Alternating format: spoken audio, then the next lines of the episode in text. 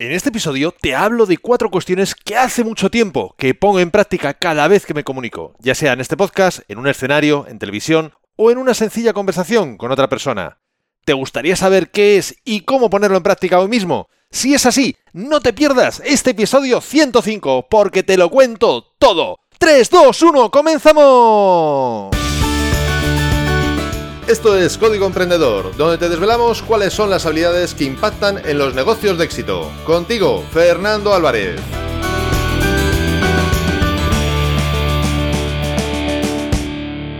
Aquí estamos, un episodio más, una semana más, siempre desde la trinchera, desde donde los emprendedores producen resultados, desde donde tiene lugar la acción. Y como toda acción sucede en toda trinchera, también está ocurriendo en la tuya. Y me encantaría que me comentaras a través de las redes sociales, en la plataforma donde estás escuchando este podcast, o incluso desde el link que te dejo en las notas de este episodio, tu opinión, tu experiencia respecto al tema de hoy. Pues hoy vamos con la segunda y última parte de los dos episodios dedicados a cómo comunicar mejor utilizando programación neurolingüística, PNL, por petición del compañero de trinchera y oyente, el laboratorio de Juan. En el primer episodio te hablé del mapa y el territorio, del metamodelo, del sistema representacional y de las creencias. Si no lo has escuchado, en cuanto termines este episodio te recomiendo que lo hagas. De verdad, de todo corazón te lo recomiendo. No porque sea mío, no porque lo haya contado yo, sino porque lo que transmito ahí, que no es mío, lógicamente, sino de sus creadores, me parece muy importante. Eso sí, no es preciso escuchar ambas partes en un orden concreto. Da lo mismo. Desde luego, lo que sí te puedo asegurar es que ambas te van a aportar herramientas totalmente prácticas con las que vas a mejorar tu comunicación notablemente. De eso estoy totalmente seguro, porque ese ha sido mi caso.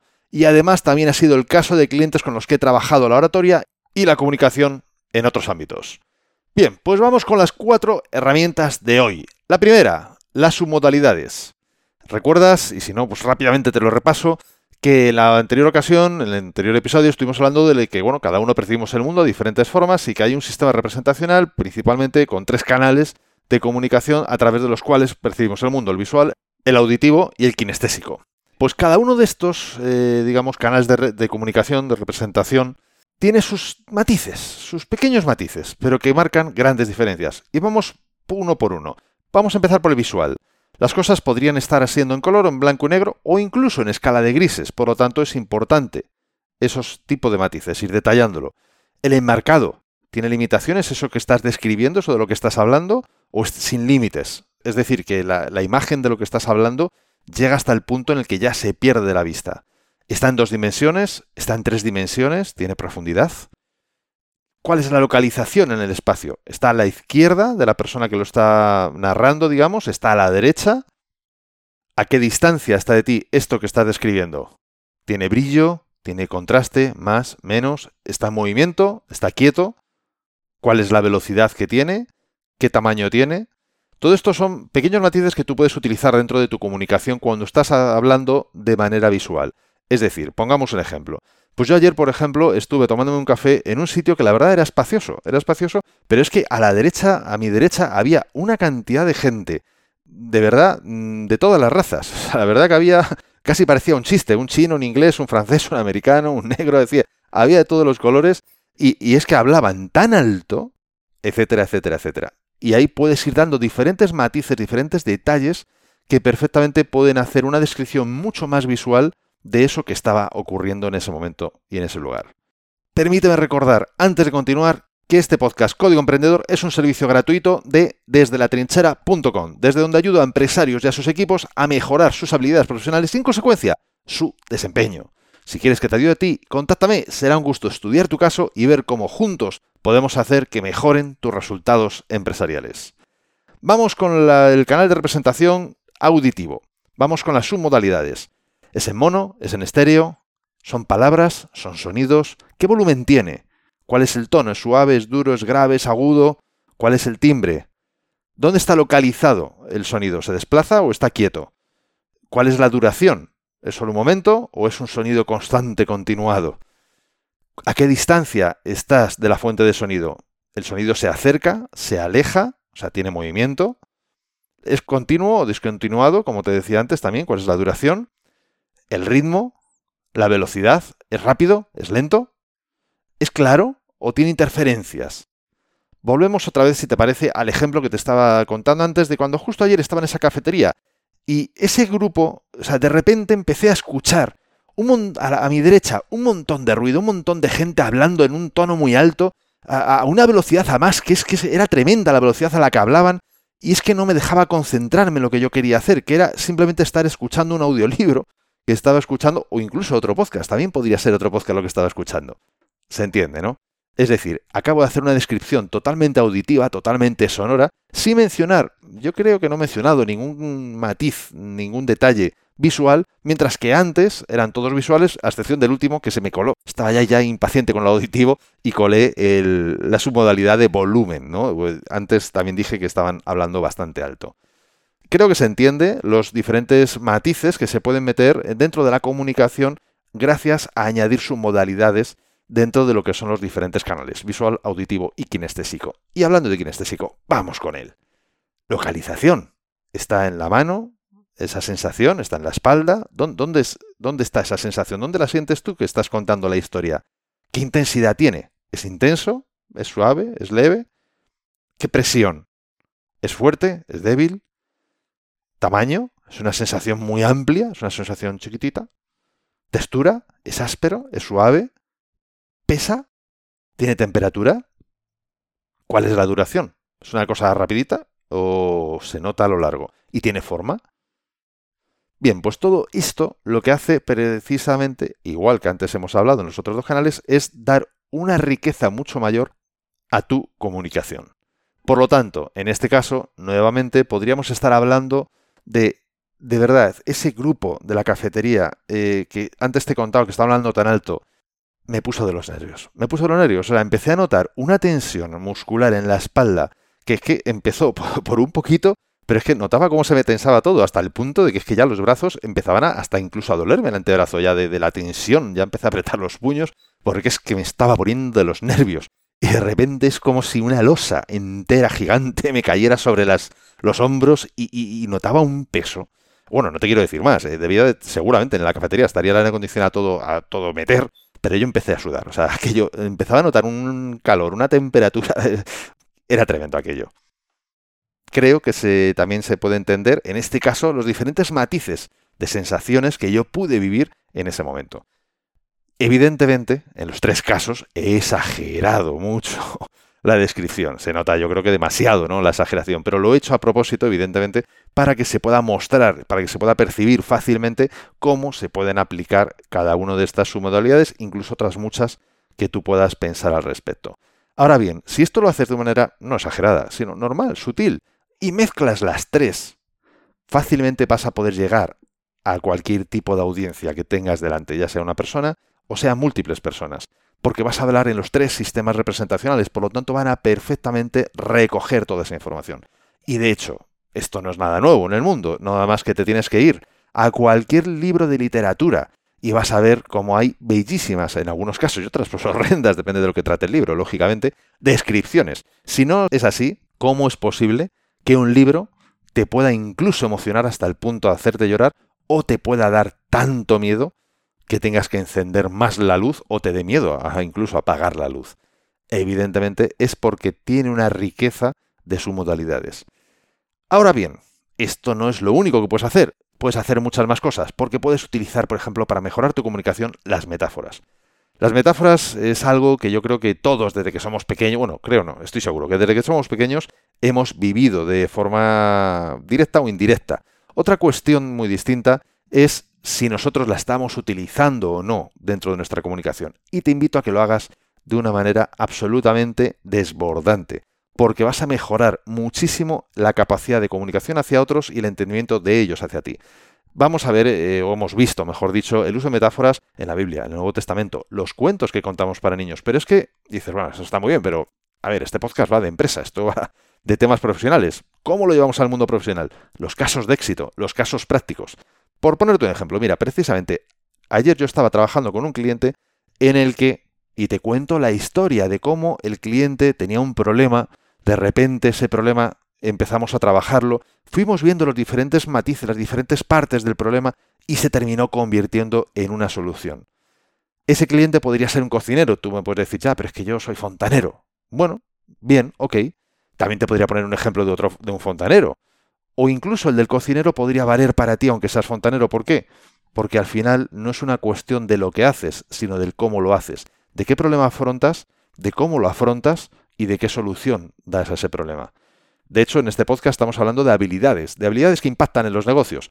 Y si solo pudiéramos tratar las habilidades de los carpinteros, de los fontaneros o de los programadores de web o de los consultores, pues evidentemente eh, estaría hablando de un nicho muy, muy, muy concreto. Y sería una pena porque me estaría dejando en, el camino a muchísimas otras personas que les pasa exactamente lo mismo, aunque se dediquen a otras cosas. Por lo tanto, las metáforas son totalmente aplicables a muchos contextos, a muchos entornos. Es cuestión ya tuya de añadir muchos detalles a la metáfora o eliminar detalles.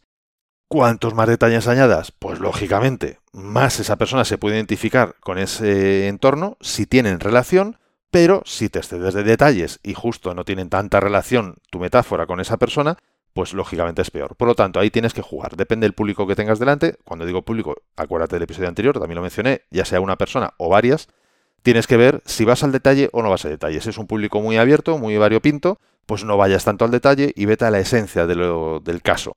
Si el público es muy específico, puedes ir a una metáfora absolutamente específica y todavía se recogerá mejor.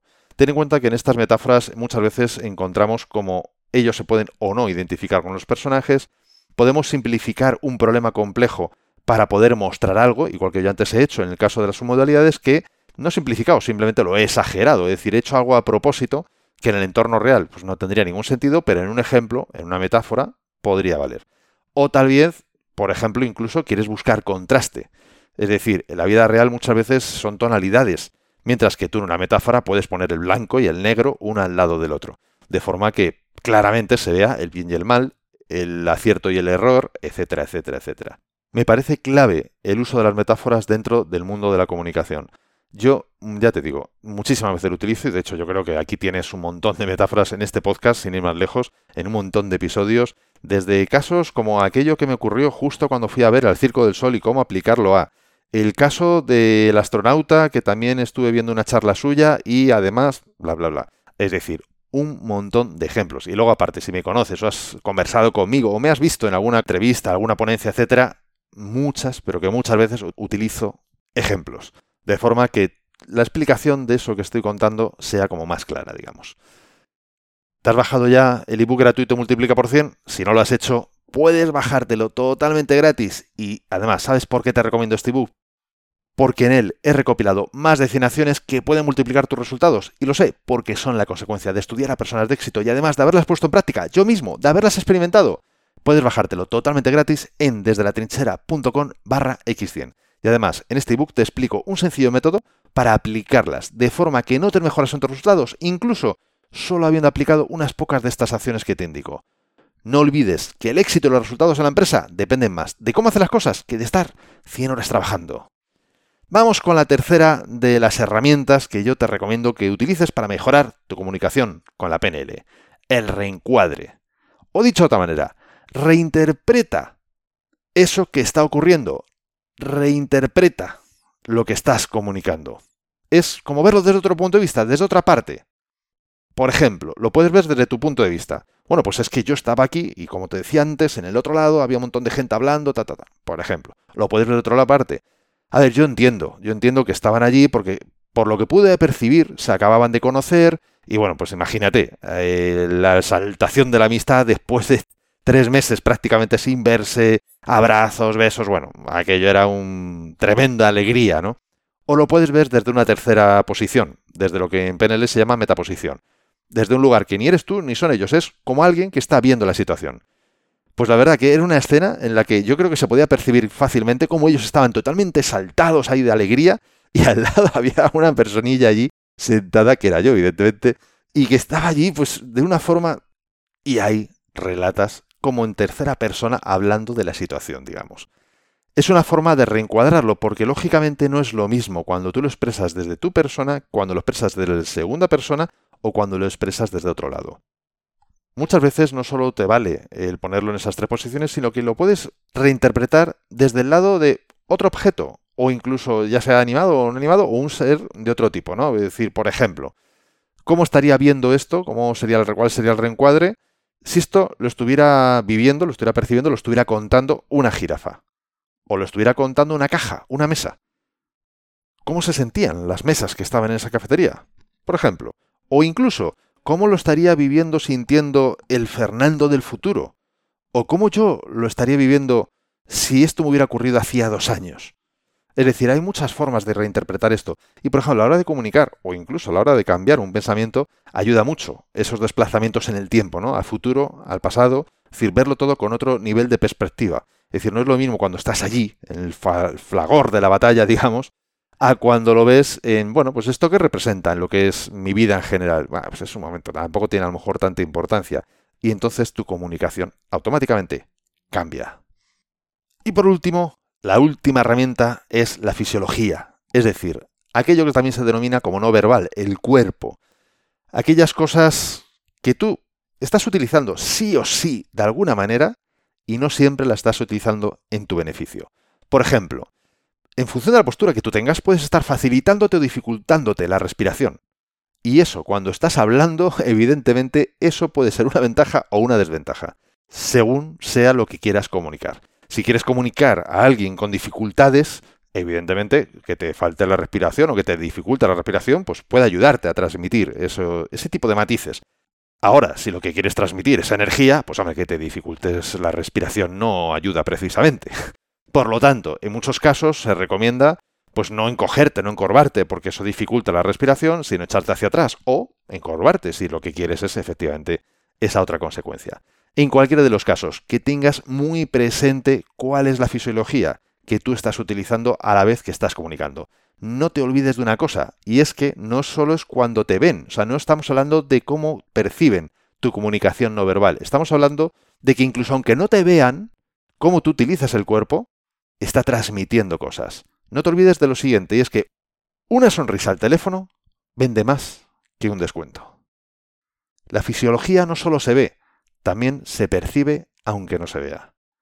Te pongo un ejemplo. Yo me acuerdo de un momento en el que estaba haciendo una sesión de coaching y eh, mi clienta, mi coachee, era una mujer en este caso, hubo un momento que tuvo un cambio de respiración muy distinto. Y mi sensación se la trasladé por pura curiosidad, no, no porque afectara a la sesión ni mucho menos, pero bueno, quería, quería verificar si mi percepción era correcta o no. Y la pregunté si se había sentado en un sofá. Y me dijo que sí. ¿Cómo pude saber esto cuando yo no la estaba viendo? Era una conversación telefónica. En este caso, no fue en persona. ¿Cómo podía saberlo? Automáticamente por cómo cambió su respiración. Muy fácil. O sea, cómo cambió su respiración, a mí me dio la sensación que antes estaba sentada, no estaba de pie, no estaba andando, estaba sentada, tipo silla, digamos, y que se había puesto en algo más cómodo, pero no demasiado cómodo, o sea, que no se había tumbado en una cama, porque cuando tú estás tumbado en una cama, que dice cama, dice sofá o suelo, pero me refiero a algo, digamos, totalmente horizontal, la voz también suena distinta. Así que estas son las cuatro herramientas que te recomiendo y que tú puedes, en mi opinión, debes utilizar para mejorar tu comunicación. Recordémoslas, las submodalidades, esos pequeños matices que metemos dentro de lo que son los canales visual, auditivo y kinestésico. El uso de las metáforas y el reencuadre para reinterpretar, porque además los puedes mezclar, puedes utilizar la metáfora y a la vez que esa misma metáfora sea un reencuadre de la situación. Y por supuesto, la fisiología, cómo utilizas el cuerpo cada vez que estás comunicando. Me encantaría, de corazón que me encantaría saber cuando apliques este tipo de herramientas, cómo las estás aplicando, qué resultados estás obteniendo y por supuesto, tus dudas, si tienes cualquier duda, que también que me lo digas, que me lo comuniques. Y ni que decir tiene, que por supuesto, si tienes cualquier otra pregunta, igual que la tenía nuestro compañero de trinchera, el laboratorio de Juan, por supuesto, dímela, comunícamela. Sabes que tanto los comentarios como las preguntas me las puedes hacer muy fácilmente a través del comentario en iVoox, como hizo en este caso el laboratorio de Juan. Eh, la puedes hacer también a través de las redes sociales y por supuesto en el link que te dejo en las notas de este episodio. Y entre tanto que lo haces, me gustaría hablarte del próximo episodio de Código Emprendedor. Porque fíjate, el otro día ocurrió que escuché un podcast de un colega y, bueno, compañero también, podcaster, que habló de esos días, es que no sé si decir la palabra o no, pero yo creo que no lo podemos permitir. Yo creo que este podcast es de adultos. Tampoco es una palabra tan, tan así, ¿no? Pero es de esos días de mierda. De esos días que te sientes hecho un asco, que te sientes que, mira, hoy, ¿para qué me he o incluso cuanto antes llegue la noche y me vaya a la cama, casi que mejor, ¿no? Pues ¿qué ocurre? Que esos días los tenemos todos. Y además hay formas de pasarlos mejor y de que incluso, aun siendo días así, los puedas sacar provecho. Y eso justamente es lo que te voy a contar en el próximo episodio. Así que, si no te quieres perder cómo puedes llevar mejor esos días, cómo incluso los puedes sacar más provecho, aun pese a todo, te invito a que escuches el próximo episodio. Y la mejor forma para no perdértelo es suscribiéndote a este podcast. ¿Desde dónde? Desde tu aplicación de podcast preferida.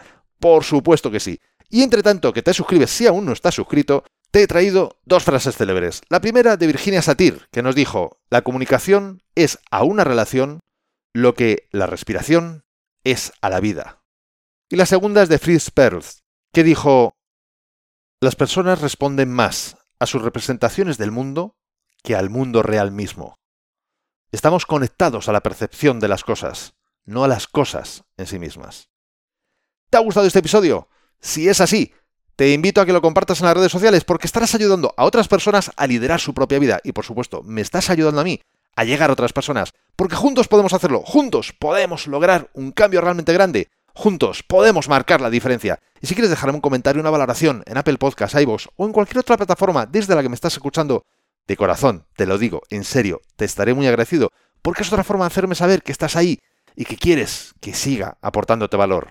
Y ya lo sabes, el mejor momento para ponerte en acción fue ayer. El segundo mejor momento es ahora. Y esto ha sido todo por hoy. Nos escuchamos en el próximo episodio, donde aprenderemos más sobre las habilidades que impactan en tu negocio. Y acuérdate de disfrutar, a no ser que tengas otros planes. Hasta pronto.